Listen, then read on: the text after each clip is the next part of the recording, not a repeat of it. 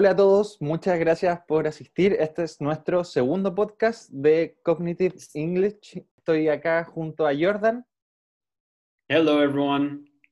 Eh, yo soy Joaquín y estamos aquí. Hoy día vamos a hablar sobre un tema que quedó quizás colgando la, la vez anterior respecto de la educación. La vez anterior eh, mencionaba de que ahí en Chile se da como una beca a los puntajes eh, sobre 700 que, que, ponderen entre todas las PSU, que es la prueba de selección universitaria. Sobre, so, so, ¿700 de, de, cuánto? ¿Cuánto es el máximo? Máximo es 850. Ok.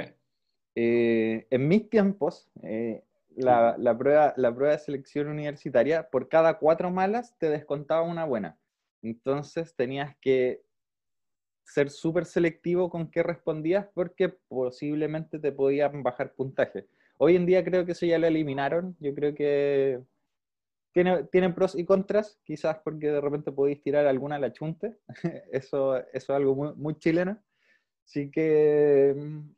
¿Y, al... ¿Y, 700 es como un buen puntaje o uh, como, sí. eh, como, cuál es el contexto de 700? Eh, la, la, distribución de los puntajes se ve como en una campana de Gauss. El, el, promedio en general son 500 y algo. De hecho, ya 500 y algo te da como acceso a casi cualquier carrera en, en otras universidades. En universidades tradicionales, el, en general es sobre 650 hacia arriba. Okay. Eh, 700 ya es, un, ya es que te fue bien. Así, dato freak, a mí yo ponderé para entrar a la universidad, ponderé 700. Y, okay. Y eso, y yo fui como de las primeras generaciones a las que le afectó el ranking de notas. El ranking de notas, eh, en base a tu promedio de, durante la enseñanza media, te daban un puntaje. Que ese puntaje fue menos que mi puntaje de matemáticas. Es decir, eh, donde implementaron este ranking, eh, me quitaron un, un, porcentaje que me otorgaba la prueba de matemática para meter el ranking ahí. Entonces yo salí como perjudicado en ese aspecto. Quizás pude haber ponderado un, un poco más. I'm, I'm, I'm crying for you, Joaquín. Ahí. the, the small world's smallest violin. Tal cual. Entonces, eh, claro, porque yo en matemáticas me fue súper bien, creo. Eh, yo ponderé 700, no, en matemáticas saqué como 750 y algo.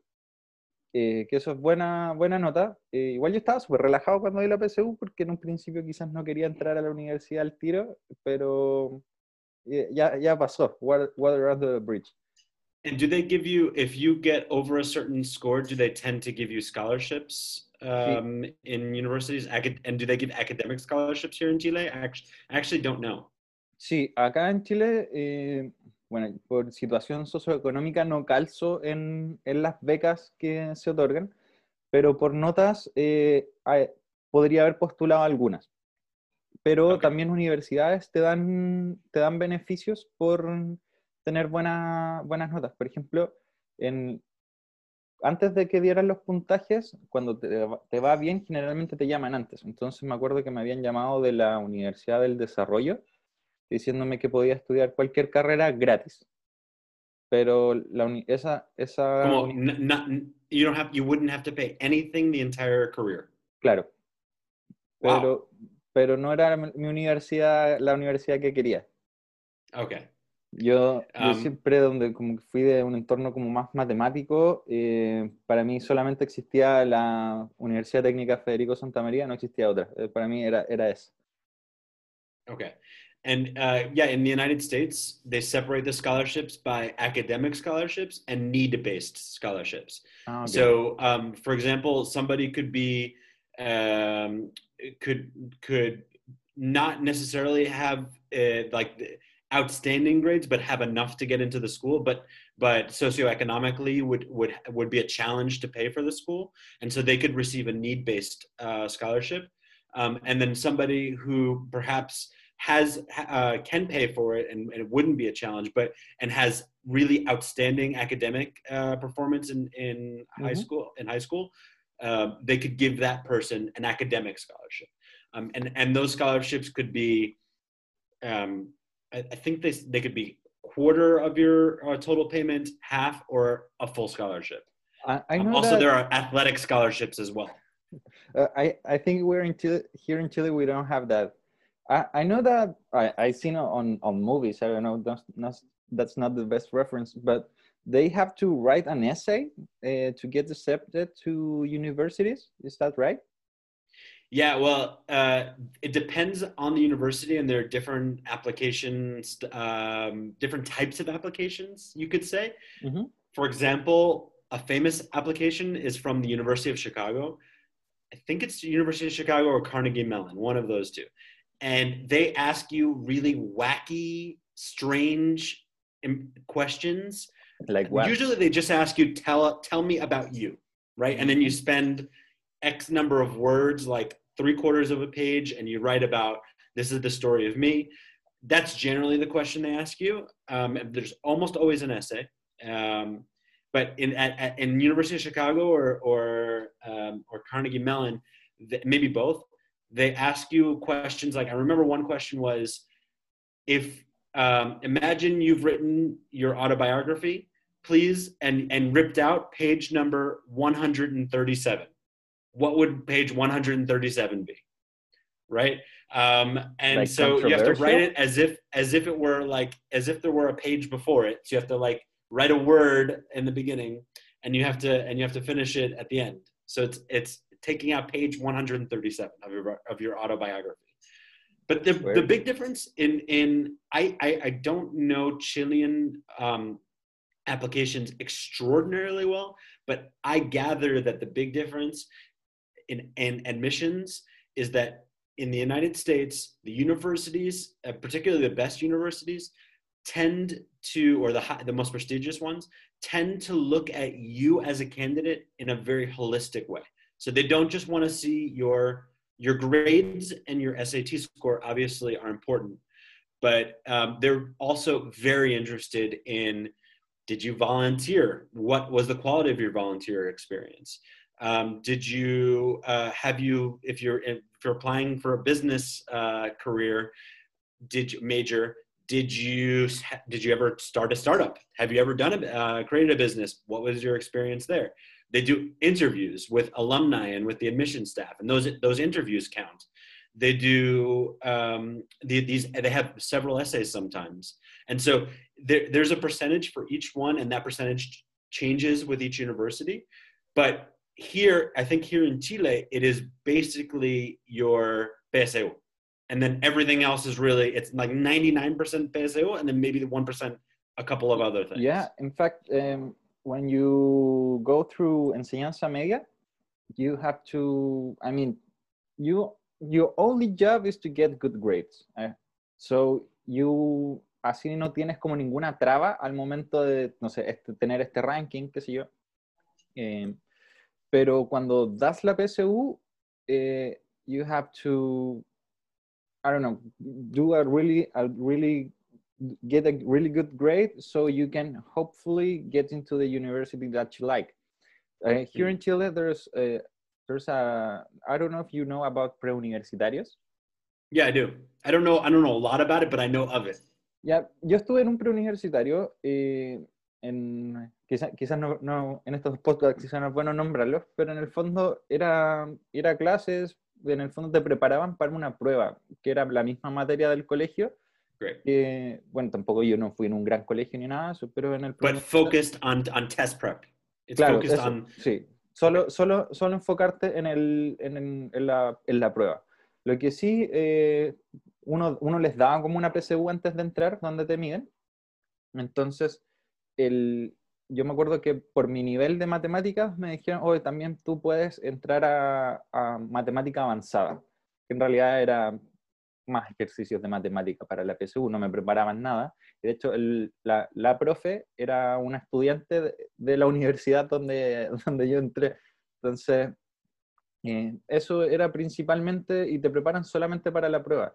Y durante el colegio, al menos en el mío, que como dije, no fue en un gran colegio, eh, la preparación de decir, ok, ¿qué te gusta? Saber, saber para dónde vas, es decir, cuáles son tus habilidades y todo eso, es súper, súper, súper débil. Es decir, que nos hicieron un par, un par de pruebas de personalidad y ya, ok, mira, tú como que en, en algo donde al, menos a mí, algo como más, como quizás matemática, puede ser eh, como, no sé, hasta como, hasta arquitectura, pero como que no era algo como que me llamaba tampoco. Mm. Eh, lo que sí tuve la, la suerte es que, al, menos en mi casa, mis viejos, siempre me inculcaron como, oye, entra a estudiar lo que te acomode, em, pero entra a estudiar. entra a estudiar algo que te acomode y, y en el fondo trata, de, trata de verlo tú, ¿cachai? No, no te vamos a obligar a, no, es que tenéis que ser doctor y nada de eso, que quizás de repente sí se da, por ejemplo, no sé, me imagino que en familias donde todos son abogados o doctores hay como cierto prestigio detrás, entonces la persona, el, el individuo quiere también ser eso. Entonces, there's a lot of there's a lot of like in, there are a lot of incentives and pressures on that person to eventually just follow the same path. Also, I think maybe biologically that some there uh, apparently a lot of our personality is set before we even enter this world um, and so it, it, may have just been kind of predetermined biologically evolutionarily that this person was going to become a doctor. Sure and it could be just because they're they're very you know that like they're perhaps they're like very high in emp- empathy and very high in in uh, the person you know the personality trait uh, conscientiousness? Mm-hmm. uh, could, could you elaborate yeah, so the, I'm talking about the big five personality traits. The, the ocean um, test. The big, the, well, the ocean test measures the big five personality traits. Mm-hmm. The interesting thing about the big five personality traits is actually that it is the only personality test that exists where there is in um, really where there's real evidence that it, it's predictive of, of behavior right? For example, a lot of people, it's very in fashion to try the, I can't remember the exact name of the test, but like it's where you see if you're like an INTJ or an uh, ENF. Yeah, you yeah. know what I'm saying? Yes. Right, and it's it's very popular, but um, apparently there's actually no evidence whatsoever that it actually it actually is an effective test. Um, in fact, there's evidence to the contrary.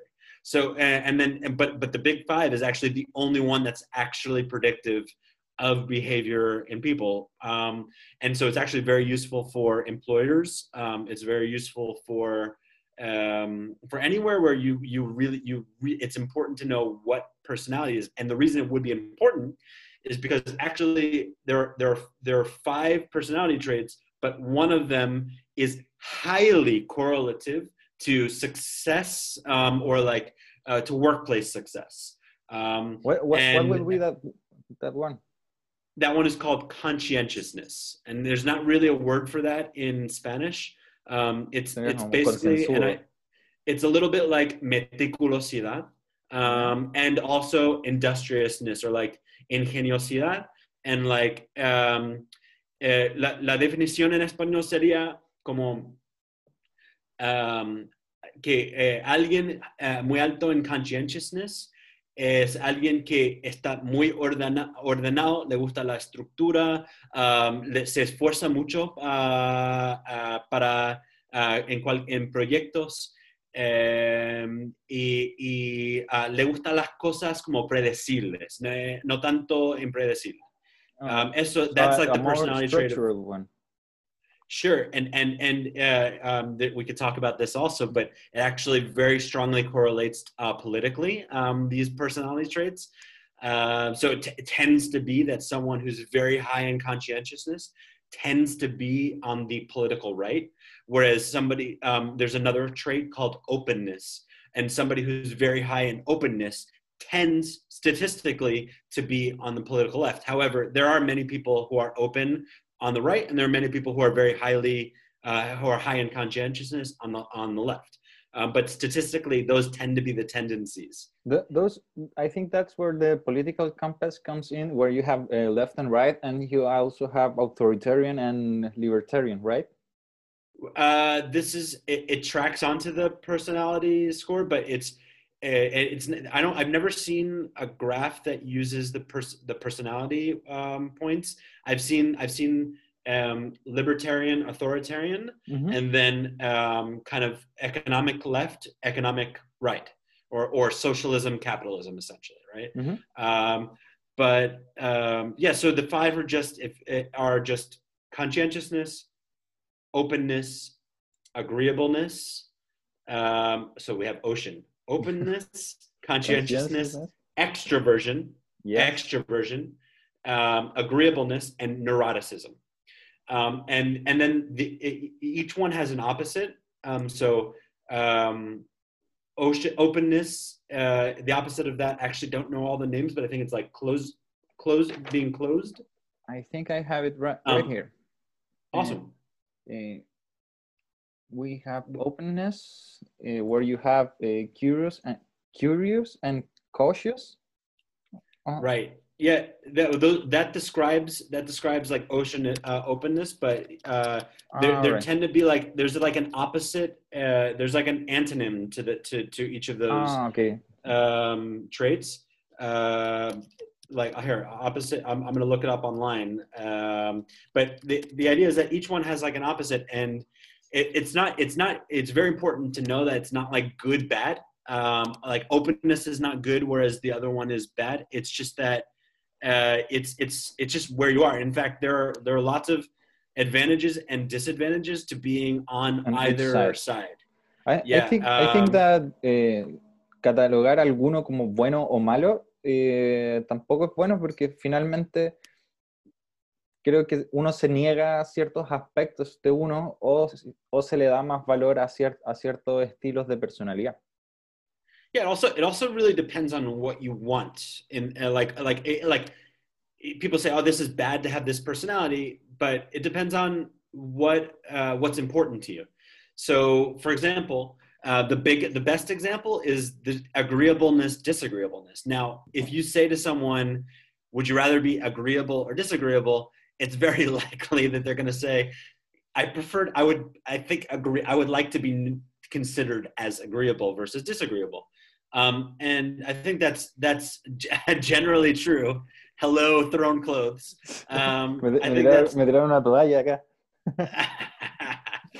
um, and I think that's um, uh, so. You did that, by the way. You told you. I don't know who that was who threw that, but you you you shook your head in a very agreeable way, which which is like um, you did it like very nicely and like where you didn't want to cause conflict with this person, right? Of but course. a disagreeable person is going to be much more is much it, it cares much less Mhm. about conf- about uh, confrontation cares is much less worried about about not uh, in spanish not cayéndose bien a, a, a otra persona um, and and so the reason why that's important and actually why actually agree, agreeableness uh, the, the trait tends to um, correlate to people who do not get uh, raises, for example, in their workplace, whereas disagreeableness correlates very strongly to people who are able to get who, able to get raises. And, and it's ba- and there's a very clear reason why. It's that because disagreeableness is is kind of interlocked with assertiveness right? So it's really important. If you want something anything in your life it's important to be assertive uh, and to say this is what i want.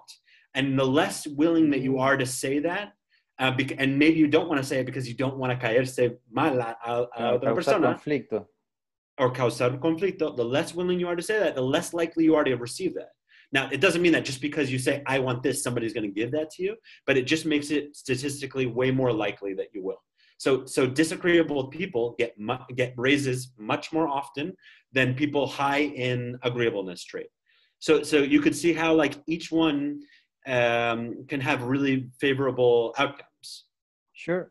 Em, volviendo, volviendo al tema más atrás, eh, como te contaba, en los colegios generalmente no se hace mucha, mucha prueba o, o no te ayudan mucho a ver en qué tú eres bueno, eh, sacar, ver tus fortalezas, debilidades. Eh, creo que Martin Seligman eh, fue como el, es como el, no sé si el, sí, se puede llamar como el padre como de la psicología positiva, y él también eh, enumera cierta, ciertos traits de psicológicos en base a una, a una serie de preguntas. Hay un test corto que son como unas 20 preguntas y hay un test súper largo de 200 y se supone que es más, más, eh, certero. Pero ahí tú logras ver también tus fortalezas y te permite, bueno, eh, Martin Seligman también, eh, donde es el padre de la psicología positiva, él fue como de los primeros como coaches en psicología positiva. Entonces, parte de, parte de lo que se habla en coaching es eh, cómo trabajamos en base a tus fortalezas hacia donde quieres llegar. hay otros tipos de coaching donde te deconstruyen y después tú reconstruyes. Y hay, hay una variedad de técnicas y todo hoy en día. Eh, that, by the way, before you continue, that reminds me of bright spots. Do you remember the concept, the, the concept of bright spots? Bright spots eh, son como los lugares donde habían como más eh, talentos, por así decirlo.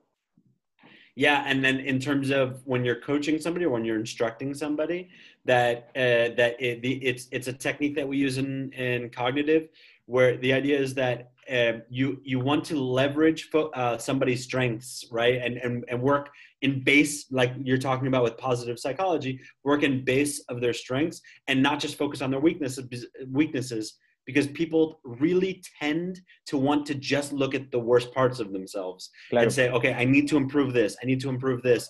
And they often forget that they have, they have uh, that, that uh, focusing on and leveraging the strengths that they actually have uh, can can get can can get just as much value um, toward your objective as as just as focusing on your weaknesses. Sí. Leveraging strength is important.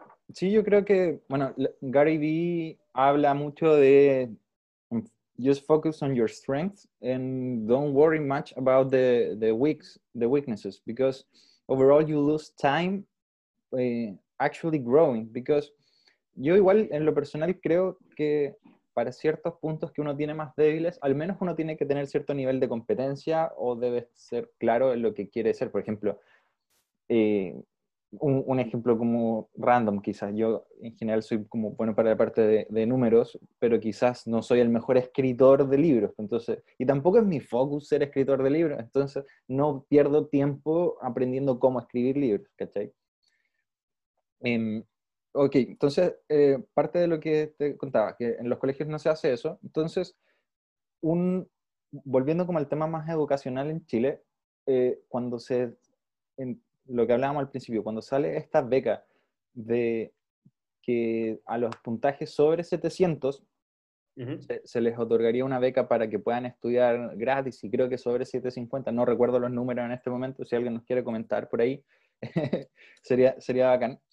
Pero si, si tú sacabas sobre estos puntajes, creo que incluso te podían pagar por estudiar pedagogía que eso ya sería el, el, el contrario a, a, a, lo actual.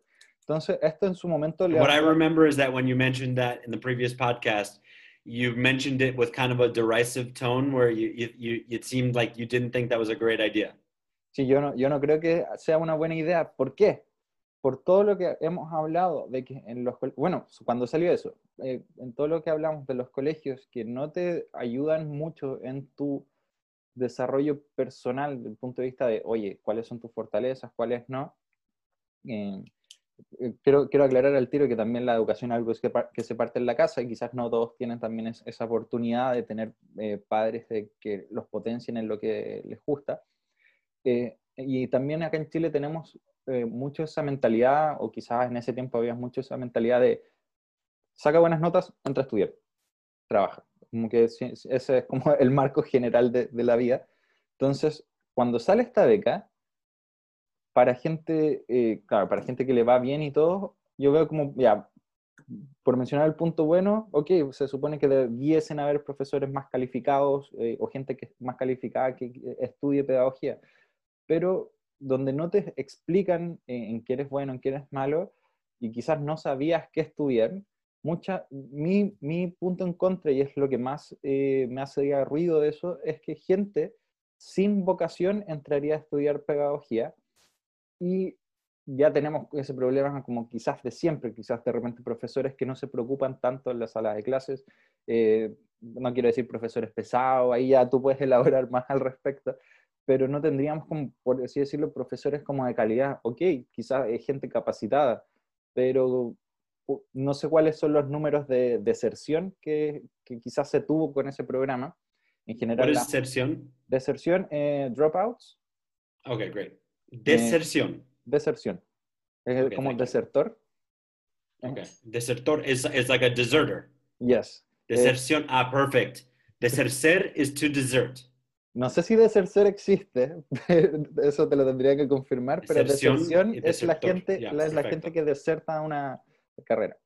Entonces, eh, por ejemplo, bueno, no sé, sé que en, en mi universidad la, la tasa, la tasa de deserción era alta en los primeros, o sigue siendo alta en los primeros años, pero en- con esto, que gente entra a estudiar gratis porque se les dio la oportunidad, no sé cómo habrá sido su tasa de deserción porque quizás no tenían vocación y yo siento que ese tipo de carreras donde tú estás manejando o quizás el, potenciando el futuro de generaciones, no puedes tener como a alguien que no, no se preocupe.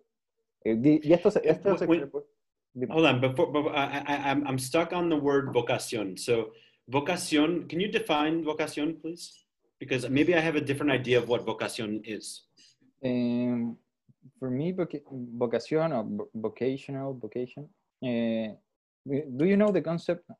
I don't know if this is something to be talked here. Ikigai. It's a Japanese No. concept.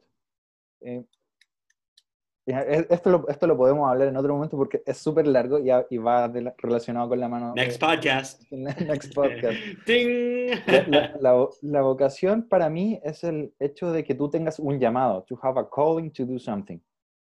So, if you don't have that, I think it's you won't be doing it because you love it. You will do it because I don't know. You just have to do it, or that you are stuck with. Not it's not Okay, so then, so it's is is it a is it a natural ability or or is it something that you love? Um, is it is it is it a is it something that you that you is it about you enjoying it or is it something is it a, like a don that's something that you're gifted about with? I, Or is I it think both? I think it it can have both.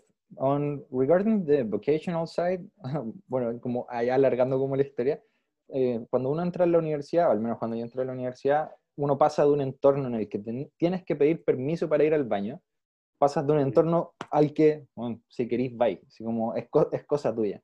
Entonces, eh, yo creo que ese periodo como que te permite harto de repente reflexionar lo que uno hace, lo que no, y en algún momento, como quizás cualquier universitario, en algún momento uno se pierde y dice, oye, en Chile decimos, ¿para dónde va la micro? It's a saying, that, eh, where, what do I want to do? So, hay, en, mi, en mi estudio personal, cómo afrontar esa pregunta, tienes dos formas, según yo. You can... eh, ¿Qué pregunta? eh, ¿qué, qué quieres hacer? O ¿Cuál es tu Ah, ok, llamado? ¿Cuál es tu vocación? Yo creo que tienes dos formas de verlo. Ya. La primera es tener una visualización de hacia dónde quieres ir y en base a lo que quizás ya haces o en lo que eres bueno, eh, eh, reverse engineer, anda, hacer ingeniería a la reversa de, ok, ¿cómo llego allá? Y vas pensando hacia atrás todos los pasos y va- vas mapeando un proceso. Y la otra forma de verlo es saber en qué eres bueno y qué te gusta y hacer eso, porque hay placer, hay there's a joy when you do something that you're good at. Even though you don't know where you're going, you do know that you're doing something that you're good at and that brings you satisfaction. Y hay, hay una tercera opción muy Gary Vee de no estar muy seguro de lo que lo que quiera, quieras Just, just try shit. y probar, taste, like he says, like probar muchas cosas. Um, y y lo, lo bueno de probar muchas cosas es que puedes destacar opciones. Obvio, que, obvio. que, ah, lo probé, no me gustó. Next, lo probé, no me gustó. Next. Sí, Lo probé, me gustó esto, pero no esto. Y ahora voy, me voy a enfocar en eso.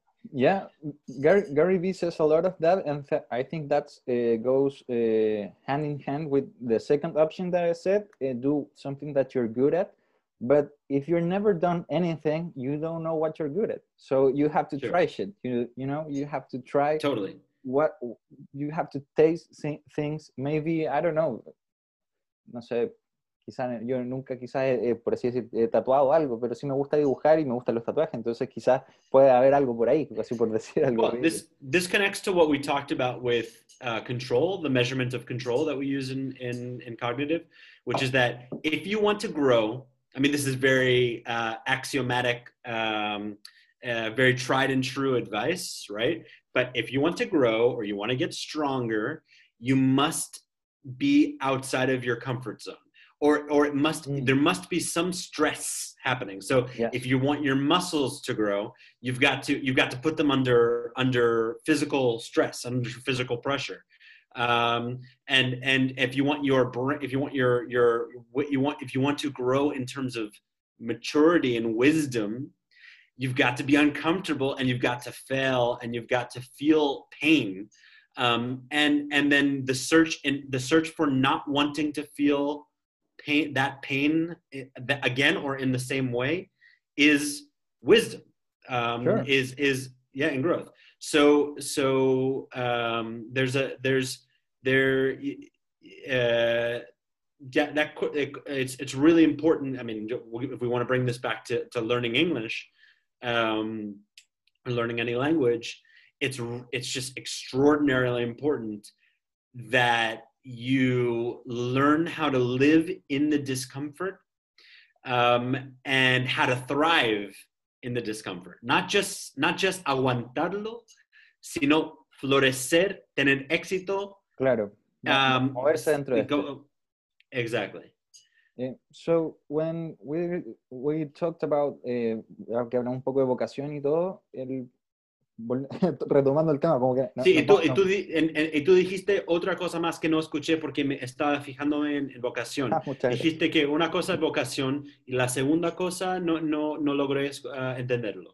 Eh, hablaba de que eh, la, vocación de hacer lo que quieres o eh, hacer algo que te gusta. Entonces, con respecto a esta beca, yo sentía que íbamos, quizás no íbamos a tener profesores con vocación de repente haciendo, la estudiando esto, porque, y yo sentía que era algo súper importante, ya que vas a estar moldeando futuras generaciones. Is that it? Right. Yeah. What, what, your, what's your take on, on, on, on, that, on, this, uh, on this subject? Well, I, the reason I asked you about vocation and vocación um, is because um, I don't. I think most seventeen-year-olds don't know what they like and and don't know themselves no. at all or hardly at all. I, I told um, you, and they never got some guidance on it. Yeah, but even if they do have guidance, though, um, they they're they're only in the very beginning point of self-discovery if they if that act if that process actually happens in their life, mm-hmm. right? Um, and and so they they really don't know themselves and therefore they may they may say that they know but very few people really um, know who they are what they want and then go ahead and, and, make at 17 and then go ahead and make that happen they may think they know but generally uh, or may have they must they may say that they know but they don't know um, and um, so i think vocación for me is is is uh, not so important. There are certain bio, biological determiners that make us more likely to do this thing versus want to do this thing versus this thing, or be better at doing this thing than that thing. But apart from that, um, I think that it's a it's a talent problem. It's a talent question. That at uh, the the question is how do you create um, a, a, a, an exceptional teacher, right? And and and how do you do that replicably throughout a country? um, Finland had a had had something to say about this. This was like, in, I think this was in the early '90s. They recognized that for their GDP, for all of the wealth they had as a country, uh, their educational results were not very strong. So they made a bunch of changes. Um, what I think, the, uh, and, and including um, that they um, they gave teachers uh, or they they made it they made it uh, um, I, I don't remember the details at this moment, but essentially what they did was they incentivized people who normally wouldn't become teachers, like people who graduated at the top of their classes. Ah, now I remember. People who graduated at the top of their classes, they gave them they gave them incentives and scholarships to to to to study pedagogy when they normally wouldn't study pedagogy. Um, they and they paid them they gave them a better pay and, and, and better salary incentives and and not only that but um, they gave them incentives of staying in the career so if you if you're in for five years um, it goes up by this amount. If you're in for 10 years, it goes up by this amount. Um, and then also they, they did other things with testing and, and uh, but I think the most important determiner is that they that they they they got people talented people who normally would not have considered becoming a teacher to consider becoming a teacher. Um, and and why is that important? Well, um, it's not just in Chile; it's around the world, but it's particularly true in Chile. Maybe that, that's what they were going after when they. That is exactly what they were going after. I'm telling you, that's what they were doing, right? Um, and and uh, they they in Chile, it, it, this is not again this is statistically true, but not true in all cases. All right. That t- that people who study pedagogy tend to come from the lower half of their graduating class in terms of their grades, in terms of their notas, right? right. Um, and um, and and uh, and and then those people who who are generally uh, who are not great students, right, or not or not they're not getting the best students generally. Mm-hmm. Um, those students are then going and studying pedagogy, in which in programs in which uh, they they literally say in pedagogy programs that the best way to become a great teacher is just to do it right? So if they b- believe that the best way to become a, a, a teacher is by cl- is through experience and and uh, in the classroom, then what are people spending four years in university doing? Um, if they don't know, they don't really believe in the efficacy of teaching teachers how to teach uh, in pedagogy and having them having them ready by the time they leave um, to teach well. Then, then there's something there's something very wrong happening. And then they, once they leave, they realize that um, the curriculum, which is heavily focused the, uh, on on um, social psychology, on childhood develop, uh, development, um, on kind of uh, the the ethics and and uh, of teaching. These are kind of like luxury uh, concepts mm-hmm. because because and they t- they focus very little on the actual practical aspects of what happens inside of a classroom. For example, if you're a teacher um, and your class starts it at, at 8 a.m. and it's 8.08 and the students are, have still not settled down and you have papers that you want to pass out to your students, um, how do you how do you get them to settle down, pass out the papers, and get into your lesson as quickly as possible? And and and not not just how do I know how to do that, but but how do how do I practice that? Because in the moment there's chaos, things happen yeah. that you don't imagine. Um, so how do I, how do I, how do I, how do I, um, let's practice that. Let's get feedback on how I do it and let's go again and again and again. So there's very little practice involved in, in pedagogy, in the pedag- in, in, in university pedagogy. So then what happens is that teacher who again, um, was was didn't love maybe or was not a great student in high school then goes into uh, pedagogy where they're not uh, uh, teaching they're not really teaching them very well how to be a great teacher immediately.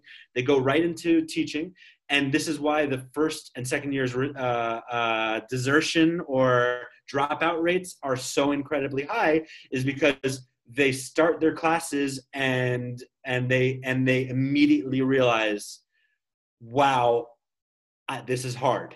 This is way this is i'm not prepared for this. Um, and um, and and they don't get the results that they're hoping for because most people who go, go into teaching with really with I, I with with great ambitions and with with I, I, with lots of with wonderful ideals. Like they, they, they really want to do something great. And and and and that's wonderful. And that but that only sustains you for so long because once you see that the results of your students are not are are are, are you're not seeing those results, they're, and they're certainly not happening quickly. Um, you start to become desenamorado with with with with the the, the idea, um, and so uh, what my what, the reason I think uh, that that was a great idea is because I, I got to tell you, like, um, it, we have to convince great student people who, who, who are great students and, and we have to convince talent who otherwise would become lawyers or aeronautical engineers like like like you or i'm sorry aviation engineers or or or who would become doctors. We have to convince talent talented people who otherwise choose another career to to consider going into the, uh, the teaching field. And then we have to teach them really well and give them and get them really prepared for day one of the classroom. And then and then after that there are lots of other problems obviously. We have to pay that we have to we have to they have to be paid well. And and here's here's the, and, and and one one more thing before i uh, that um, before i finish here. We have to in, we have to incent as a society incentivize not just through scholarships but there have to be strong maybe scholarships are not the best incentive but but uh, we have to we have to incentivize strongly incentivize people to want to be teachers because right now in Chile, it is it is quixotic, uh, like the, the Quixote, or like or or like overly idealistic or or maybe crazy mm-hmm. to want if you are a talented uh, student who could go and who could be an avian and, and really talented in math who could be an aviation engineer who could go into finance, who could go into one of these careers to choose teaching. Um, and, and, why?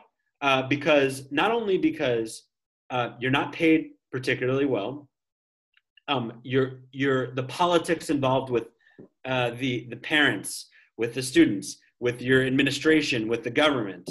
Um, your your uh, students don't the beha- there's a strong behavioral barrier. Most students do not want to be there in class, and you have to overcome that. It's really hard. You don't see results quickly, but not only for all those very practical reasons, but also because um, when you go to a party, right? Let's say that you're you went to you're you're you're you're, you're uh, like you're very talented, you're great in math, and then you go to a party and uh, and you you're you're like you're in a carreta and you're like uh, and you're like drinking and you're talking what, to someone they're like what do you hola cómo estás? ¿Qué, qué haces tú? And and you're like ah yo soy profesor. The look that you get it's like the end of the conversation essentially right? Like it's like ah ah qué bueno. Oye Paulo and like and like it just goes uh, to, someone somebody else. Um, and that's because people uh, we, we we don't we just view it as there, there we have to change the stigma uh, around wanting to become a teacher. It has to be something extraordinarily valued in society which I, I is think, what they achieved in finland. I think i think that's a really good point. point and to wrap things up i think that maybe the scholarship or what they're trying to do it's a good cause. I mean eh, es algo que hacía sentido es algo que se está usando afuera pero siento que las bases en las cuales se sienta eso eh, quizás no son las mejores. Es decir, eh, está, está como el tema del estigma, el estigma quizás de ser como profesor, quizás como hay un tema de paga. Un estudiante que, no sé, por ejemplo, le va muy, muy, muy bien, de repente quizás si no tiene esta vocación va a decir, oye, pero ¿por qué voy a ser profesor si siendo doctor quizás puedo ganar más? Entonces como que hay un, hay un tema como de por medio. También yo creo que está lo que hablamos en un principio, de que no hay esta guía o formación de repente durante el colegio para decir, oye, en qué soy bueno, en qué no. Entonces, yo creo que quizás ahora pensándolo de mejor forma, está bien lo que intentaron hacer, pero yo creo que las bases pueden ser como más sólidas.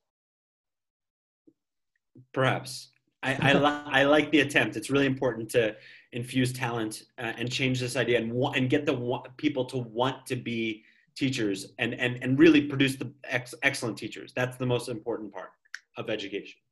Sure. I think that uh, everything has been really interesting. Today, I don't have that the, the same question that that had uh, last time. But did you get it though? on The, yeah, no. I, once I saw the visual, I understood it. I I thought uh, later when I was browsing some answers, there was this eh, esta opción rebuscada de por lo mismo, pero en el Polo Sur, y ya dije, no, eso, eso es mucho y requiere matemática de por medio y algo que no vamos a abordar en este podcast. Así que muchas gracias, eh, Jordan, por tu tiempo. Muchas gracias, este Joaquín. Este, podcast quizás no tuvo una línea como de contenido parejo, hablamos de todo un poco y como ah. eh, acá en Chile está como el término, nos fuimos por las ramas, eh, que decir. Well, I, I would like to know from people listening, what do you guys like? Do you, do you want, do you like it to have um, a linear progression, or do you like this kind of um, uh, kind of it, uh, it, it changing more more frequently um, and kind of going forward and then back and then around? What do you guys I, like? I, I I'll look up if we can maybe do this thing live over YouTube or over other platforms, so we can get some interactiveness over the the stream.